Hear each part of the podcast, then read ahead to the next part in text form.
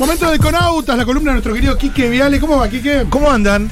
Bien, contento de tenerte por aquí. Yo también estoy muy contento de verlo. Ahora me vienen unos días de, de vacaciones y un par de semanas no voy a, no voy a estar. ¡Posta! Sí. Uh, Sí, ¿Qué sí. hacemos con el mundo? No. Que el mundo a ver, no tiene un par de semanas. Es verdad, es verdad.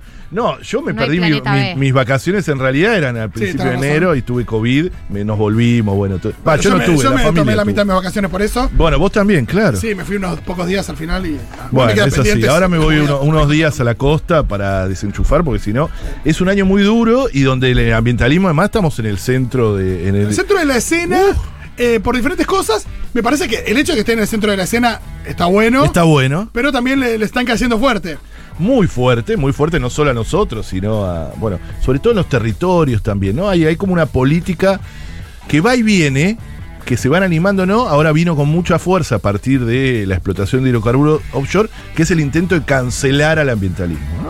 Cancelar en los términos que conoce ahora la juventud, ¿no? Esto de que, eh, de tratar de ridiculizar, algo que hace, se hace hace mucho tiempo, pero ahora se hace de forma más organizada de sectores muy relacionados con eh, ya, ya hemos hablado con eh, la producción, etcétera. ¿Hay errores para reconocer en la lucha, digo, respecto de, de, no sé, de alguna cuestión? De, de la lucha ambiental, un Sí, montón debe haber, seguramente. Pero lo que tiene es que es muy genuina. O sea, nosotros lo que hacemos es un ambientalismo muy popular que está muy relacionado con las luchas territoriales. Es decir, eh, lo nuestro tiene que ver con aprendizaje después de mucho tiempo de haber eh, recorrido territorio. Y eso también nos pone como una especie de paraguas. Cuando, Sí. vos, cuando vos recorres territorio y tenés la, la- Yo tengo, cuando pienso y, y- y- y hablo y debato sobre esto y escribo, pienso en Saúl de la Asamblea de Hachal, por ejemplo. O en Domingo, ¿no? Otro. Le, le estoy diciendo nombres reales.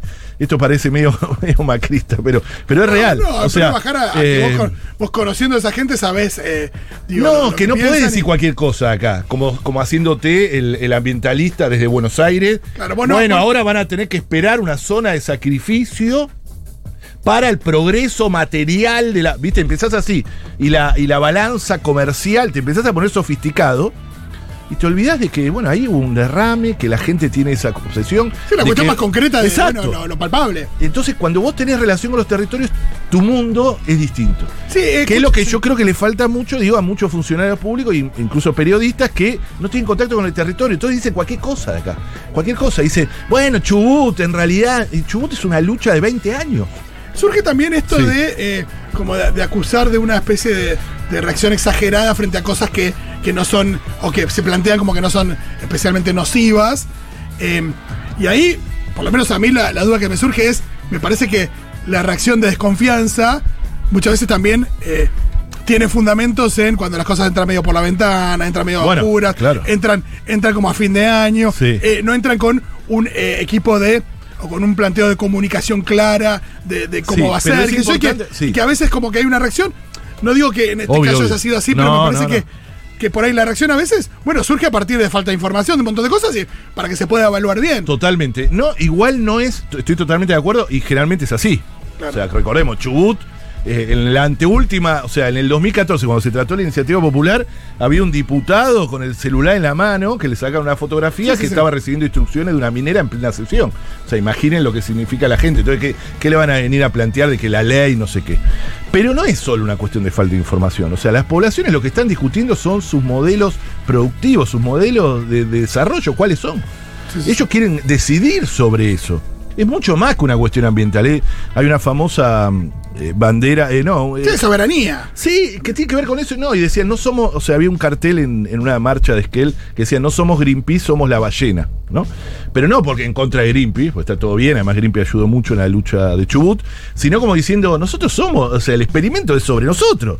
No es que yo soy ambientalista porque tengo una solidaridad con el territorio, con la naturaleza, que además la tienen, ¿no? La tenemos, obviamente. Pero no es por eso, es mucho más que eso. Nosotros queremos discutir los modelos de mal desarrollo que nos imponen colonialmente hace siglos. Sí. En América Latina, de la conquista hasta ahora, nos impone un modelo de desarrollo que somos proveedores de naturaleza y eso pareciera que no se puede discutir. Cualquiera que lo discute es atacado, minimizado, que no entiende, que no entendés nada. Vos no, ¿qué entendés de, de- de- de economía? Deja que nosotros sabemos, ¿no? Y los que nosotros sabemos son los que impusieron el modelo que actualmente es el hegemónico. O sea, el, Sí, el el modelo modelo- el modelo hegemónico actual, actual, evidentemente, es no extractivista Y el 50, más del 50% de los pibes, sí, siempre digo lo mismo, pero más del 50% de los pibes son pobres. Con el modelo extractivista a full, a todo trapo. Porque en Argentina el modelo extractivista está a todo trapo. ¿eh? No crean que hay. eh, que, que Argentina está ahí- dominada por el ambientalismo. ah, no, pero ahí se plantean márgenes de como que. Lo que también se plantea yo. Digo, no es porque piense así, ¿eh? Porque. No, ya voy, sé, a- voy a tirar que escucha. sí, eh, sí. Me a- pongo en abogado del diablo. No, o me pongo un poco en ese rol para. Sí, para está perfecto, se haya surja. debate. No, lo que dice, por ejemplo, no sé, eh, el tema de que de que sí hay margen para eh, hacer explotaciones que en Argentina no se han hecho, eh, que tienen que ver, bueno, con estas cosas que se propusieron, con eh, los salmones, con el petróleo offshore, con, eh, no sé, el cobre que en Chile lo explota y nosotros no, no lo, Lo- lo no explotamos suficiente. igual, ¿eh? No, pero eh, Sí, claro. son los planteos, como que, Sí. como que, por supuesto hay lugares donde ya no hay olla para rascar, que lo decimos, Obvio. pero como si hubiera sí oportunidades que no estamos aprovechando. ¿Están esas oportunidades? ¿No están? Digo, son lugares que queremos proteger. ¿Cómo lo ves vos? No, yo lo que veo es que eh, haciendo más de lo mismo, no sé por qué vamos a tener resultados diferentes, ¿no? O sea, es. eh, hay, hay una. Mira, esto lo dijimos en varias y hay que recordarla. Eh, la cuestión de la visión eldoradista en América Latina, que es algo que muchos autores hablan, que es interesantísimo, porque está en nuestro imaginario. La visión eldoradista. El Dorado era esa ciudad llena de riquezas que estaba en América Latina, que no sabía dónde, pero que el que la descubría iba a salvarse toda la vida porque estaba llena de oro, etcétera, ¿no? Eh, eso está muy en el imaginario de todos los latinoamericanos. Y está esa misión, y que nos toca mucho eso. Bueno, ahora sí, con esto nos vamos a salvar. Con Vaca Muerta, 2012 esto, ¿eh? Eh, eh, eh, empezaron con Vaca Muerta 2013, diciendo con Vaca Muerta nos vamos a convertir en Arabia Saudita, entre paréntesis, como si quisiéramos ser Arabia Saudita, ¿no? Pero bueno, que vamos a salvarnos, etcétera. Bueno, y se convierten en fantasmas que nunca se atrapan. ¿No? Porque nunca llega a eso. Y eso es en toda América Latina. Si vos vas a Colombia, hablan de la locomotora minera, que es también la misma, le meten ahí una mística. Eh, y ahora también, ¿no? Bueno, ahora con los hidrocarburos offshore, o sea, con lo que vamos a sacar del mar, ni les cuento. Y, nunca llega, nunca llega. Y lo que sí sigue es un modelo impuesto que tiene cada vez más excluido eh, y eh, absolutamente en contra, además, obviamente, de la naturaleza. Y ahí es donde uno de los debates que quería dar hoy era eso. Y que tenía que ver con algo que, a propósito, medio tiré en las redes sociales para ver qué pasaba, que era. Que, que está muy relacionado también con el feminismo y el machismo, ¿no? El que dice que entre el ambientalismo y el extractivismo tiene que haber un punto intermedio es extractivista. Ese lo puse como una máxima para, Sí. para provocar Para un poco- picantear. Es Claro. como el que te dice soy apolítico de derecha. Muy bien. Ahí va, ¿no? Muy bien, mira, le estoy chocando lo- los puntos. Porque, porque el statu quo, porque lo dominante es hoy el extractivismo. Es que es muy parecido a feminismo. Si yo no soy ni feminista ni machista, hay que encontrarle un punto intermedio. ¿Se acuerdan eso? Sí, que sí, era sí, muy sí, común. sí. ¿No? Como si fuesen dos extremos. Y el ambientalismo no es un extremo. Eso es lo que quiero que se entienda. El ambientalismo no es un extremo. No. Mira, hay unas declaraciones que dio ayer la próxima ministra de Medio Ambiente de Chile. Ustedes saben que Que Chile. tiene una trayectoria re Sí, larga en el que, tema. que- que eligió, ya eligió su gabinete, que es muy interesante, gente muy joven, la mayoría, igual la juventud está bueno, pero no es todo, pero es gente muy comprometida, una luz. eh, La verdad que es interesante, algunos hablan del progresismo de segunda generación, que es interesante también verlo, ¿no? Como que, eh, bueno, y el- la ministra de Ambiente tiene una trayectoria increíble, científica. Para mí, hago un entre paréntesis, yo ya lo dije, no es suficiente tener trayectoria, o podés tener trayectoria, pero yo prefiero que tengas contactos políticos. Digo porque para mí eso no es, porque hab- había muchos que decían, ¿por qué no tenemos a alguien así acá? Y a mí no es suficiente saber mucho de ambiente, prefiero que sea, no sé, Máximo Kirchner, el, Sí. el ministro Claro. de Ambiente. Que tenga ¿entendés? poder de O claro, que, me, que sea el, como, ¿entendés? O Guzmán, Guzmán que sea el ministro de Ambiente. Eh, aun- aunque no sepa todo de, de ambiente. Está bueno que sepa, pero no es suficiente. Bueno, ella, eh, ayer, ¿dónde lo, dónde lo dejé? Eh, me parece que nos olvidamos una hoja. Bueno, me, me olvidé, pero ella... eh, ah, mira, no lo tengo.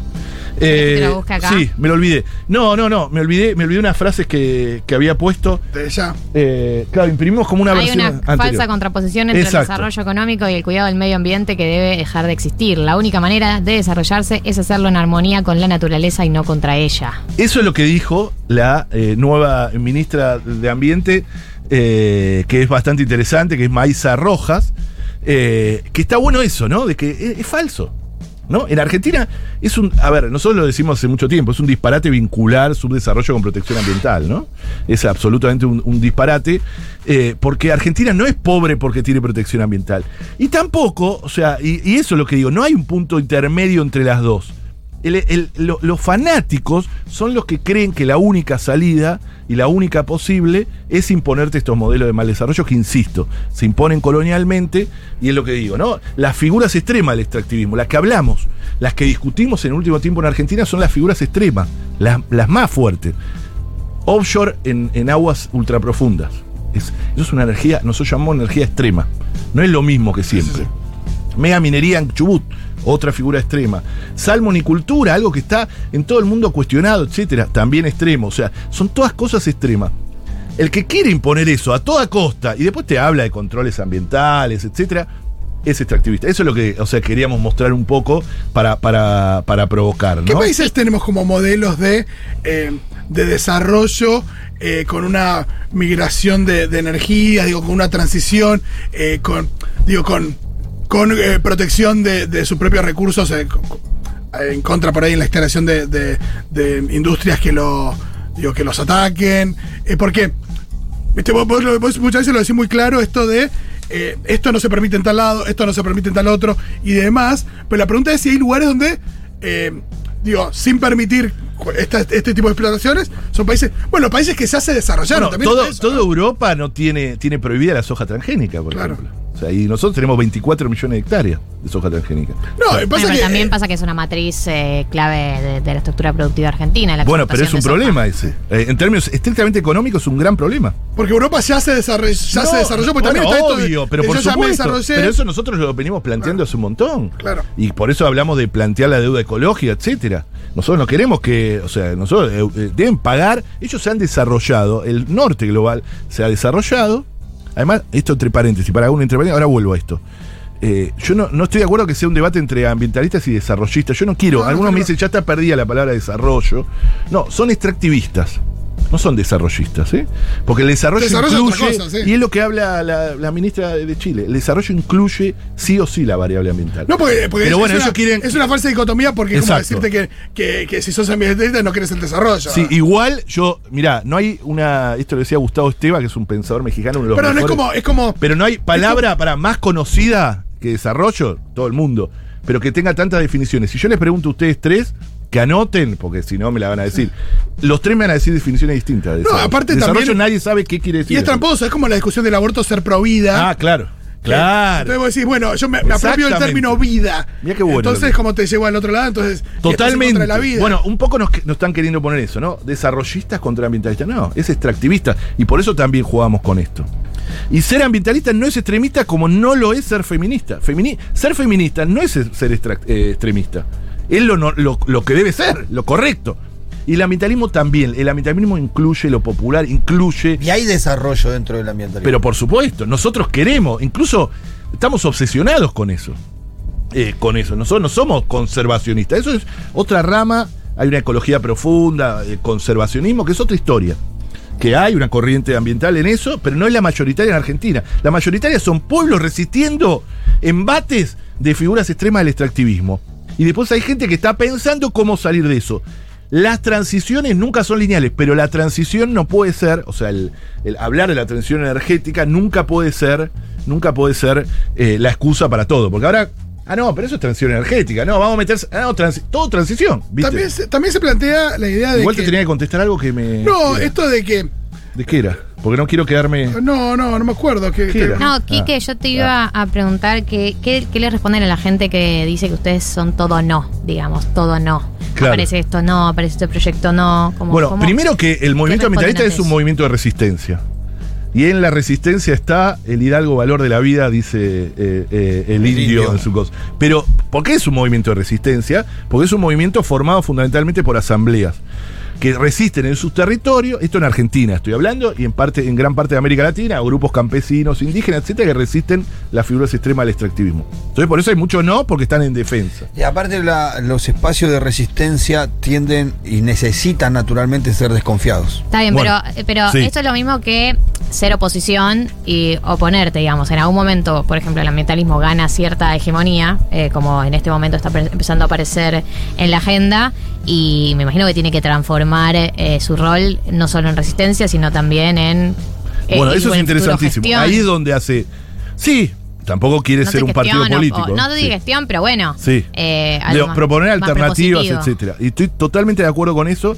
Y esos debates se vienen dando hace mucho tiempo, incluso en los propios territorios, de qué alternativas o qué buscamos en, en- en contraposición con eso.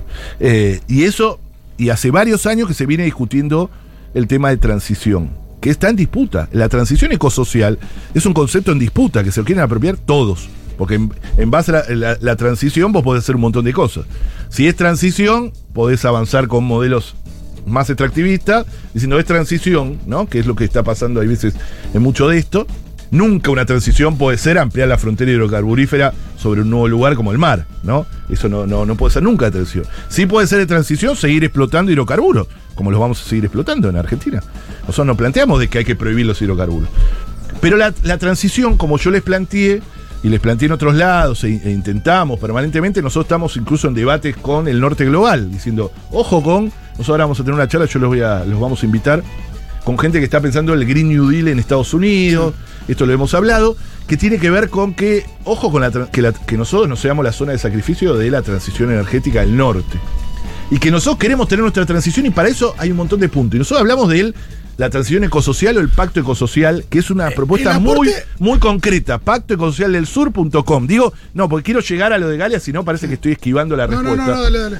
Y ahí es donde estamos planteando desde toda América Latina, con gente de Colombia, Perú, Chile, Uruguay, obviamente Argentina, Brasil, etcétera, la necesidad de firmar, acordar, lo que sea, un nuevo pacto con la naturaleza y con nosotros mismos de repensar todo y que incluye un primer punto que es absolutamente económico, por ejemplo, que haya un ingreso universal ciudadano, porque hay que atender las, las, eh, la renta básica, etcétera, que hay que atender las eh, desigualdades. Después una reforma progresiva y eh, muy fuerte de los sistemas impositivos, que en América Latina son los más injustos del mundo. América Latina es la región más injusta, más desigual del planeta. Después planteamos el tema del impuesto a las grandes fortunas, que bueno, algo se tomó en este gobierno, pero que hay que, nosotros queremos que debe ser eh, permanente. Hablamos también del sistema nacional de cuidados, el tema de cuidados por el tema de que la mujer ha sido eh, eh, lamentablemente sobre su sombra ah, eh, recaen todos los cuidados. Y después llegamos a la transición energética, donde es la parte donde creemos que una especie de Green New Deal o lo que sea, como lo llamemos nosotros, vos lo dijiste el otro día, un plan quinquenal verde, ambiental, ecológico, un plan eco-quinquenal. Habría que ponerle un buen nombre, ¿No Gali. te ahí. gusta ponerle eco a todo, Quique? A mí me gusta. Sí, lo- lo vimos el sábado. De verdad lo vimos. Bueno, que ese plan eco-quinquenal eh, incluya mucho laburo, como fue el IPF, lo que le hablaba el otro día, ¿no? El IPF del siglo XXI, por ejemplo. IPF del siglo XXI con las renovables, con un Estado decidido, transformando a los trabajadores petroleros en trabajadores de energías renovables, sustituyendo importaciones. ¿No? ¿Cómo sustituís importaciones de lo que se necesita para las renovables? Que eh, la mayoría viene armado ya de China, por ejemplo. Entonces empezar ahí todo un entramado productivo y encadenamientos productivos interesantísimos. Eh, repotenciar en otros lugares el turismo, o sea, hay un montón de lugares, eh, eh, economías regionales que han sido totalmente desvalorizadas a propósito, como una especie de doctrina de shock, en muchas regiones de Argentina para que ingresen estas figuras extremas del extractivismo. Y esto es muy importante, ¿eh? No, y Vos vas a Hachal y te cuentan la historia, por eso hay que recorrer los territorios, digo. Te cuentan la historia de los productores tomateros, cómo fueron desapareciendo por la falta de agua a partir que entró la minería. No, y es verdad que con apoyo la, la- la industria de, de- de los cultivos orgánicos eh, tiene agrega mucho más valor que la otra. Digo, la otra es más masiva. eh, hoy, hoy representa una mayor facturación. Y imagino es agroecológico, ni siquiera es orgánico, No, es mejor todavía. Agroecológico, Pero sí, sí, por sí. decirlo no, Sí, sí, correctamente agroecológico. Eh, uno ve que en el mundo eh, esos productos se pagan y se pagan bien. eh, y hoy Argentina no es competitiva en eso. Y es verdad que si uno acá eh, recorre también nada, los mercados, el precio de los productos agroecológicos eh, en muchos casos termina siendo eh, más caro y es un poco más inaccesible y hay que transformar eso, hay que exportar esos productos. Bueno, la que- UTT lo ha demostrado, pero por ejemplo, bueno, La Unión de Trabajadores. sí, la UTT lo ha demostrado que da mucho laburo y es una agricultura con agricultores. sí, Cuando hablo de los precios, hablo de por qué. Claro. Porque, porque es algo medio premium. Sí, No, en la UTT la tiene el, el- no, eh, y no solo eso, el clic agroecológico también creo que No, eh, claro. tiene pero- bolsón que vale lo pero viste mismo. Que hay, pero viste que hay una beta de. Sí. de uno entra a un supermercado. eh, Sí. Uno entra a un Ah, supermercado claro. y los productos eh, más eh, agroecológicos o, o con cierto eh, cuidado de protección Valen un poco más. son un poco más caros. Me parece que ahí, en términos globales, también hay- una oportunidad de negocio. Sí, porque eh, como dice la, la, la, la UTT, eh, te da alimentos mucho más baratos y muchísimo más sanos. Me parece que lo ha Pero mostrado. total.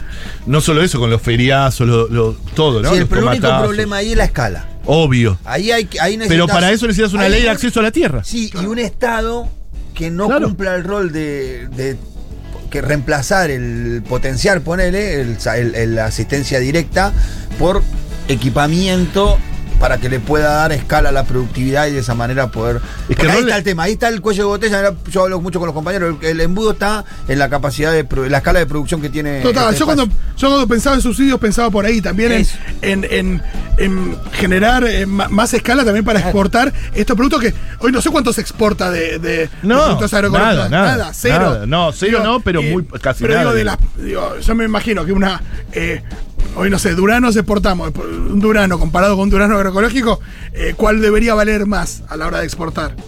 Pero, a ver. ¿Cuál yo- debería ser más atractivo pero para por para supuesto, otro pero país no para solo. comprar? Bueno, eso por un lado. Y tiene que ver con discutir también el modelo agrario que es tan difícil. Y fíjense que hubo sesiones extraordinarias y entró el proyecto de ley de promoción de la agroindustria y no entró el proyecto de acceso a la tierra que tenía la UTT hace tiempo. Eso es una decisión. Más allá que hay otros proyectos que después, eh, va, no sé si voy a tener tiempo, pero de contarle. Pero, o sea, la fuente de divisa que significa la soja también es un gran problema para, en términos estrictamente económicos para Argentina. China anuncia, anunció hace pocas Sí, sí, semanas cuatro años que. que en cuatro o cinco años va a tener o va a tender a autoabastecerse de soja. O sea, la gravedad que tiene toda nuestra economía apoyada en un cultivo y de golpe quedamos El pata para el arriba. impacto de ese cultivo en la tierra. Durante Eso ni hablar. años. Y, las, y, y el tema de. Pero fíjate Porque cómo el no podés tener la economía. la soja y, la eso, tierra es tremendo. y eso es por haber tenido una- un rol pasivo como, como Estado durante años, de la década del 90 hasta ahora, en cómo se decide qué se cultiva y qué se. No, y es con la ave- dificultad- Hubo una, con la hubo una sí, intención en el una gobierno intención, de Cristina exacto. de bajar aranceles Y se armó un al quilombo trigo y Es ahí cierto. acomodar un poco eso y se pudrió No, todo. y el ABC este de tener los huevos en diferentes canastas. Es muy sencillo. Sí, Bueno, pasa que cada vez, cada vez que se intenta tocar algún interés, ¿no? Eh, Pasa Total. eh, se, se pica todo mal. Sí, pero Total. ahora el interés ese lo está tocando China. Sí, no, claro, digo, es que es eso un poco lo que lo que le, nombraba hace unas semanas, que es que si no haces la transición vos te le ponen de afuera. O sea, o elegís vos el camino, te lo imponen. Es que ese es el grande. La transición ecosocial, lo- como está diciendo Gali ahora, es así. Hay dos formas. Una planificada, pensada con la gente adentro, colectiva. La pensamos entre todos. Hay que tener mucha voluntad. Yo siempre lo recuerdo a Pino con eso. Pino estaba obsesionado con esto. Diciendo que acá hay forma de conseguir laburo, de todo. Eh, y otra la que te va a imponer el mercado. Entonces, un día Estados Unidos, como dijo, en pocos años no va, la mitad de sus autos van a ser eléctricos. Entonces, ¿qué vamos a estar con nosotros con las plataformas diciendo, no, el petróleo no es. O sea, Gustavo Petro, que es el candidato interesante de Colombia, que en pocos meses va a tener unas elecciones, que es el progresista, quiere armar un frente antipetróleo en América Latina. Para empezar a negociar, porque es lo que tenemos que negociar. Esto lo hemos hablado con Julia, todo. Argentina tiene que negociar. Yo voy a dejar vaca muerta bajo tierra, compénsenme. Voy a dejar el, el mar, el petróleo en el hidrocarburo. la relación con el mundo también, porque no es fácil, pero para que- eso necesitamos. sí, Ahora tenemos a Boric, va a estar Lula, va a estar, eh, ojalá Gustavo Petro. O sea, podemos empezar a armar algo más interesante. Y cuando discutimos el FMI, señores, ¿qué Con FMI? Venezuela adentro eso. Bueno, claro. Porque vos lo que tenés que, Claro. lo que tenés que empezar a hoy disminuirle el suministro de petróleo a Estados Unidos para que sea una pro- porque si vos le vas a dar el petróleo que necesita Estados Unidos hasta que ellos hagan la transición energética, vos le vas a financiar la transición energética al final.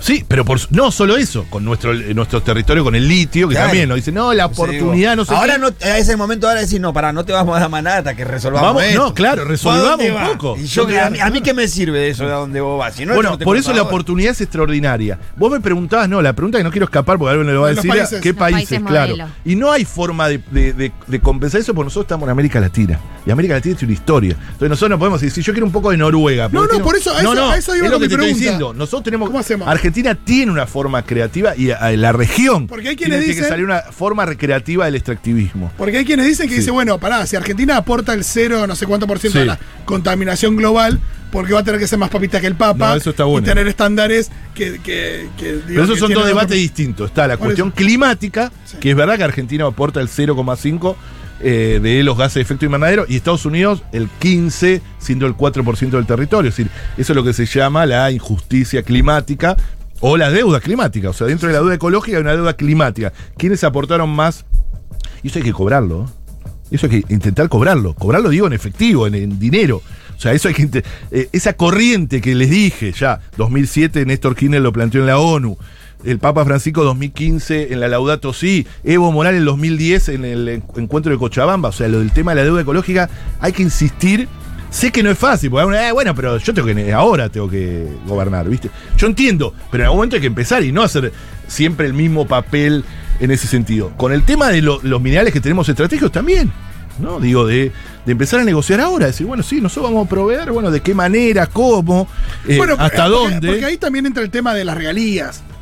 Bueno, que es un escándalo en Argentina. Claro. Eso lo saben, ¿no? Lo- digo sí. escándalo a propósito. Porque si- de lo que ya eh, estamos recordando a explotando. Pino, ¿no? Pero digo, si lo que ya estamos explotando ni siquiera lo aprovechamos. Nadie se anima a eso, por ejemplo. Nosotros teníamos proyecto de ley, insisto, perdón, ya la cuarta vez, pero lo, lo adoro, con Pino de modificar toda la legislación minera, por ejemplo. Y nadie se anima a tocarla. De los 90, lo peor de los 90, incluso lo queremos repetir, porque el, la- el proyecto de ley de, de- de hidrocarburo es muy parecido. ¿Eh? Y el de agroindustria también. Le pone todos beneficios. Empezamos a repetir la fórmula. Y con la excusa que es menemista, la excusa no, son inversiones muy grandes. ¿Y ustedes saben quién es el sector más subsidiado de Argentina? Pitu. ¿Qué, qué se dice? ¿Qué, qué hay en el imaginario? No, no. No, no, porque ¿cuál es el imaginario de que el- el- sostenemos a quiénes? Los planeros. No, los planes- Claro. Los, los verdaderos planeros son las petroleras. Se llevan miles algunos, de sí. millones. Yo voy a traer Las datos. de de, de electricidad. Bueno, eso ni hablar, ni hablar. La de gas. Pero no saben la que. O sea, nosotros, hay, hay un estudio que se hizo muy interesante que contaban que eh, había inversión. O sea, eh, había subsidios más grandes que las inversiones de las propias empresas. O sea, solo con los subsidios ganaban. Después se llevaban el petróleo, además, ¿no? Pero tenían subsidios superiores a, la- las inversiones que ellos mismos anunciaban. Te estoy diciendo Pérez Compán, te estoy diciendo Shell, te estoy diciendo eh, grandes empresas petroleras. Eso nadie se anima a discutirlo. ¿Cómo? Imagínate eso, ese nivel de subsidio en reformar la, la matriz energética, ¿viste? Y el laburo Eso, que eso- eso es ahí. puramente lobby, es desconocimiento, porque esto es algo que bien comunicado eh, al público, ¿quién podría estar en contra de que les... Bueno, somos todos Vicentín, pero si lo comunicas bien, digo, como respuesta, viste, del público que a veces dice, defiende intereses que... Pero por eso esto es una disputa de sentidos. El ambientalismo es una disputa, el ecologismo, el socioambientalismo, llamémoslo como quieran, es una disputa absolutamente sentido. Que no nos corran con que somos extremos. No tengamos miedo de eso, eso se lo digo a los y las oyentes y a nosotros, ¿no? Eh, no tengamos miedo de defender nuestra postura, por ejemplo, con los hidrocarburos en el mar, porque no hay nada más extremista que eso, que ampliar la, la frontera en el mar ultraprofundo, eso es ser extremo. Eh, la única posición que es absoluta, la que, la que dice que no hay otra forma, es la que te dice que no hay alternativas al extractivismo, porque eso nos mete en nuestras cabezas. Nos quieren hacer creer eso. Nos quieren hacer creer que no hay ninguna alternativa. La que te impone modelos de mal desarrollo como si fuese un destino. Nos hicieron creer eso, ¿no? De que no hay otro destino, tenemos ese destino, y no que es una decisión de, eh, geopolítica, ¿no? Que nos pone en ese lugar. Geopolítica mundial que nos coloca en ese mundial. No hay nada más racional y sensato que cuestionar estos modelos que nos están arrasando, que hacen el colapso del.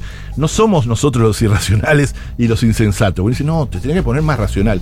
Incluso me preocupa en parte del ambientalismo que también, ¿viste? Empieza, bueno, empiezan a hablar de balanza. Cuando empieza un ambientalista a hablar de balanza comercial, no es que no tenemos que hablar de balanza comercial. Pero cuando empieza a poner y de que deberíamos ver, revisar nuestras posturas, y que hay dos posturas, y de que habría que crear un ente de control. No, yo también escuché esto en esta semana, ¿no? Como si fuera una cuestión de control. Nosotros cuestionamos los modelos de mal desarrollo por mucho más que el control. No es que Argentina no puede controlar. Argentina puede controlar lo que quiera. Sí, es, una, es genial. ¿sí? Los mejores científicos, todo. No es que falta control. Es que los modelos en sí mismos son destructivos. Eso es lo que queremos hablar. ¿Entendés? Buenísimo, Quique. Me encantaría que algún día vengamos igual con, con internas de ambientalismo y qué pasa. Está bueno entender también. Ahora hay muchas. También entender eso y me parece que, que ayuda también para uno saber dónde ubicarse y cómo militar. Pero no tengamos miedo, defendamos, defendamos el ambientalismo con mucha pasión y somos los más racionales y sensatos. No tengamos miedo, no somos extremistas. Los extremistas son los que nos quieren imponer estas cosas. Muchas gracias. Muchas gracias a vos, Quique. Por supuesto, Quique channeling Pino. Me encanta esto. Quique canalizando. Viste que me agarra, me- Pino, le agarra, con- vos me Es un escándalo, es un escándalo. Qué lindo, qué lindo escucharte. Eh, también con el espíritu del querido Pino Solanas. Eh, si no vieron sus películas, vean todas. Todas. Muchas gracias, Quique. Gracias.